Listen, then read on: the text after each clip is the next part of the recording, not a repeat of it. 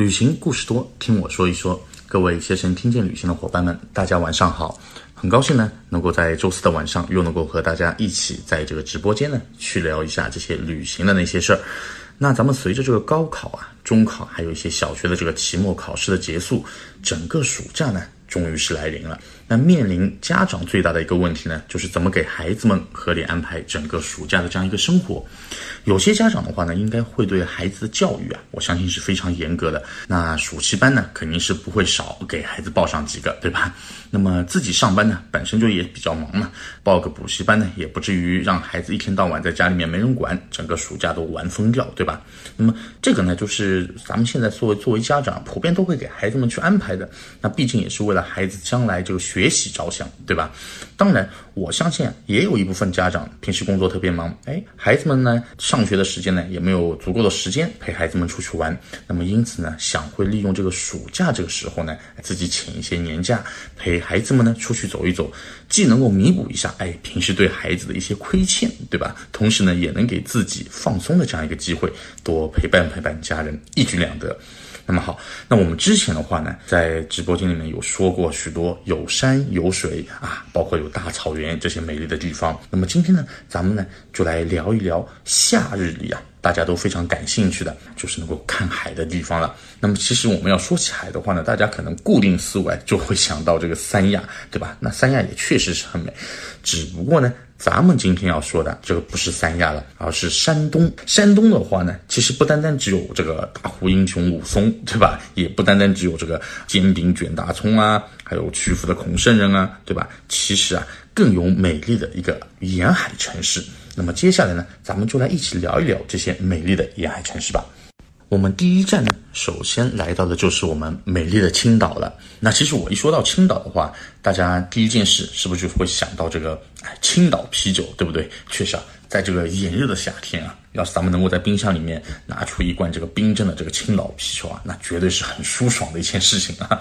那么咱们既然来到青岛啊，首先推荐给大家这个地方呢，就是相当有名的啊，就是崂山。崂山呢，其实是位于青岛的这个东部啊。东南两面的话呢，都是啊濒临这个黄海啊，一直有这个海上名山的这样一个美名。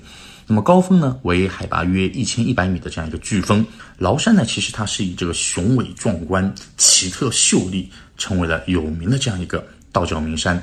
崂山的这个道教关公啊，还有那个日出和云海，哎，都是久负盛名的。那么崂山呢，其实它主要是有这个巨峰啊，还有这个流清、太清。棋盘石、羊口，还有这个北九水、画楼七大风景旅游区组成的这样一个地方。那么游览路线的话呢，其实也有四条啊，其中呢这个陆路就有三条，它分为这个南线、东线和中线。水路呢其实也有一条。这些景区的风光，像飓风宣照啊，然后呢是呃太清水月，还有这个海桥仙墩。画楼叠石啊，酒水名医啊等共同组成了这样一个崂山的这样一个十二景。那么画楼呢是远离大海，不在这个崂山区的，所以呢相对来说游客比较小。然后呢这个北九水呢它是以水为美的，那么景区内呢到处都是这个溪水啊、泉水啊啊，风景非常的秀美。那么对于一般的游客而言啊。真正值得游览的，就是这个飓风和这个清流到羊口的这样一条线路。这两条线路啊，各玩一天其实就差不多了。那么飓风和羊口呢，也正是崂山自然美景的这样一个所在。那么清流到羊口呢，又称之为我们前面说的南线，是崂山景区啊比较早开发的这样一个景区。它呢是紧贴这个海岸线的，拥有名人景点这个太清宫啊。是绝大多数咱们这个旅客游览这个崂山的这样一个线路。进入景区的话呢，基本的这个线路啊，就是这个流清到这个太清宫风景区，再到这个华严寺，终点呢就是在羊口。那么由于这条线路的这个精髓啊，在于羊口，所以我们建议游玩前面的景点啊可以自己安排好这个时间。那么太清宫啊，其实就是《聊斋》中这个崂山道士的这个故事的发生地了。当年呢，因为这个蒲松龄来到这里的话呢，哎，他看到了这个太清宫啊，有感而发，就在这里写出了这个崂山道士。那么游客呢，在这里可以看到蒲松龄笔下崂山道士这个穿墙越壁的那面墙。那么华严寺呢，也就是崂山中现存的这样一个佛寺。那么由于羊口啊是靠近黄海的，所以说在这里呢，你既可以看海、吹风啊。当然呢，羊口除了美景之外呢，就是啊，富于挑战性的这样一个密天洞。这个洞啊，它非常的蜿蜒啊，也非常陡峭狭窄啊。如果你在黑暗的地方啊，你这个几乎就是伸手不见五指。那么它这个窄处啊，是必须要这个卡着身子才能够勉强通过的。所以说呢，是大大增加了咱们游玩过程当中的这样一个有趣性。你可以步行，也可以坐这个缆车前往这个密天洞。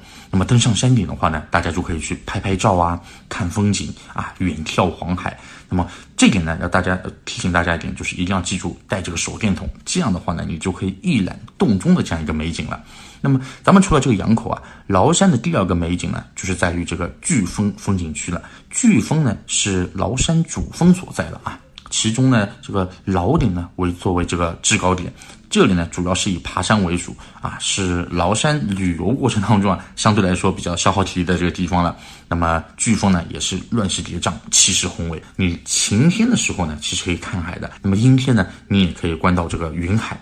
而在老顶观日出啊，可以说是美不胜收的这样一个迷人画面。所以说在这里的话呢，给大家一些提示，就是咱们。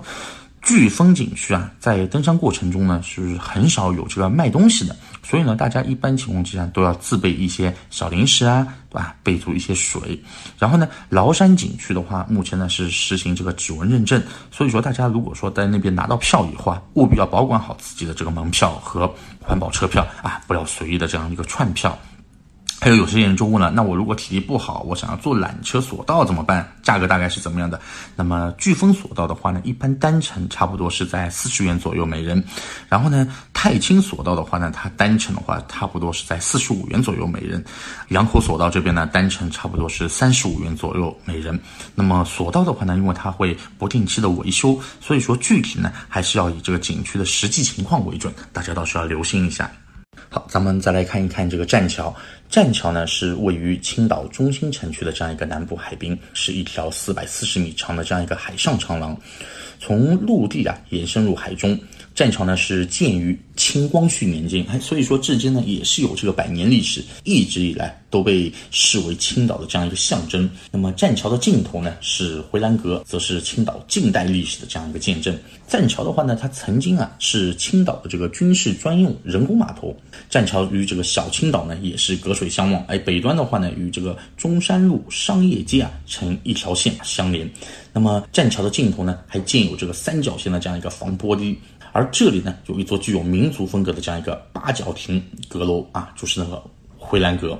那么回澜阁里面呢，据说有一块无字碑啊。这块无字碑的话，现在是这个来历啊，也是众说纷纭。现在这个阁内呢，也是通过这种主题展的这样一个方式啊，全面的展示了青岛的这个现代的这样一个历史啊、人文啊、民族啊等一些独特的城市风貌。那么栈桥两边呢，有这个铁莲护栏和那个莲花的路灯。游人如果是漫步于栈桥海滨啊，风平浪静时呢，你就可以看到这些海鸥在这边自由的翱翔啊。你走到桥的尽头呢，还可以远眺这个小青岛。那么涨潮的时候啊。也是这种惊涛拍打的这个防波堤，激起这种粗粗的浪花。这个所以说退潮的时候呢，你可以看到这个就是赭色的这样一个岩礁和这个金色的沙滩露出水面。你可以走下这个栈桥，漫步在这个海滩上啊，去赶海啊，捡一些这个石贝啊，这个都是可以。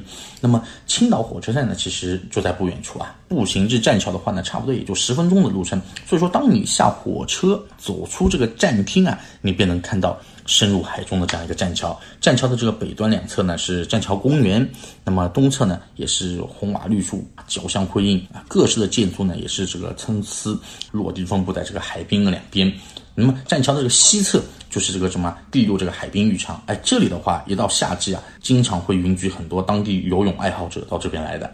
那么这边呢，也是提醒大家一下的，什么就是栈桥上的游客呢，基本上都会比较多一点所以说大家，尤其是在节假日的时候啊，大家如果是走在栈桥上面的时候呢，还是要小心点啊，保管好自己的这样一个物品。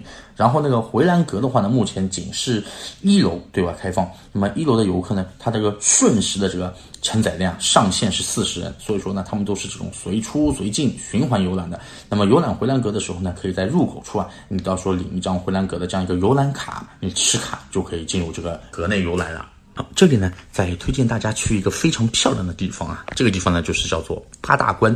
八大关啊，是青岛市区南部相交错的这个十几条马路的这样一个总称。它们呢，其实大多啊，取名于我国知名的这个关隘的这样一个名称。这里的话呢，环境是非常清幽的啊。春季的话呢，有这个碧桃盛开，对吧？夏天的话呢，就是有这个紫薇盛放了。秋天呢，你也看到这个银杏红枫夹道啊，还坐落着许多各国风格的这样一个别墅。这里绝对是这个摄影爱好者的这个天堂了啊！在这里的话呢，你可以走进欧洲古堡风格的这样一个花石楼参观。登上这个楼顶的话呢，你也可以是遥望大海，或者呢是在外面看一看这个彭德怀等开国元帅啊曾经住过的这样一个日式洋楼元帅楼，流传着这个唯美爱情故事的这个丹麦建筑公主楼等这样一些经典的这样一些别墅，真让你就是感觉仿佛啊身处欧洲的这样一个某一个某一个角落一样的。那么在这里的话呢，一直往南走呢，你就可以走到海边啊，这里呢也是这个沙溪水清的这个第二海水浴场。啊，这里也是夏季游泳爱好者的去处啊。海滩呢与这个八大关呢相互映衬，所以说呢形成了青岛典型的这样一个红瓦绿树啊、碧海蓝天这样一个特色景观，而成为这座城市的这样一个必游之地。那么八大关呢，它起初啊是指这里我国的这个知名的关爱命名的这个八条道路嘛。这八条道路的话呢，我可以可以跟大家说一下，就是那个韶关路、灵武关路，还有这个紫金关路、武胜关路、嘉峪关路、正阳关路，还有这个。雍居关路和山海关路，那么后来呢，这个称呼呢被泛指了，还包括后来新增加的这些，比如说是那个函谷关路啊，还有那个临淮关路啊，以及那个荣成路、正阳关一支路啊、二支路、三支路，对吧？还有那个黄海路这样的一些道路组成的这样一个街区。那么八大关啊，现有三百多座这样一个别墅啊。这个大部分呢都是二十世纪初啊中外政客富商啊他们所建造的，那么现今呢也是成为了这个单位疗养院啊和一些政府机构的这样一个驻地了。哎，也有不少啊是这个私人餐饮、美容、健身商铺，对吧？那么花石楼呢就是这里典型的这样一个建筑风格啊，元帅楼啊、公主楼啊。八大关小礼堂啊，贵宾楼啊，钓鱼台啊，也是这边比较有名的这样一些建筑。那么你要看花的话，其实，在八大关也是很有特色的。八大关各条街都是栽植了各种不同的这样一些树木，对吧？成为一种独特的这个风景。那么春季的话，前面说过的韶关路，哎，这边就是这个碧桃盛开了啊。在夏季的话呢，正阳关路这边呢，这个紫薇盛放。秋季的时候呢，你在嘉峪关路这边就可以看到这个五角峰，还有那个紫金关路成排的这样雪松，这里的话都是四季常青的。另外呢，还有这个山海关路的话呢，它有那个法桐啊；居庸关路的话，这边就是看银杏。那么宁武关路这边的海棠，还有这个临淮关路这些龙柏等等等等。所以说，大家如果要去这个地方八大关的话呢，就是只要是乘坐二十六路到这个武胜关路下，那你就可以到达那边了。交通还是非常方便的。五四广场啊，这个是位于青岛市区东南部海滨了啊。广场上呢是矗立着象征青岛城市精神的这样一个火红色雕塑啊，叫做五月的风。那么晚上啊。在这个灯光的映衬下，是绝对非常好看的。如果说大家在这个夏季来到这里啊，可以尽情的享受这样一个海景，遥望海湾对面的这样一个灯塔和奥帆中心停满了这样一个帆船，在这里的话，海上日落也是非常美的啊，大家不要错过。那么五四广场呢，其实是为了纪念五四运动而建成的啊，这种旋转腾升的这样一个风之造型啊，这样一个巨大的雕塑，正是这个弘扬爱国主义、激励人们这个励志图强的这个而建造的。它呢，也是经常常。啊，作为青岛的这个。地标建筑出现在人们的视野当中，你走在这个广场上，有时还能看到这个现役的流浪歌手和那些街头艺人。在节假日的时候呢，还能赶上这个广场喷泉啊，海上喷泉开放。所以说，你也可以沿着这个海边漫步到附近的这个音乐广场去欣赏一些创意的一些雕塑啊，都是非常不错的。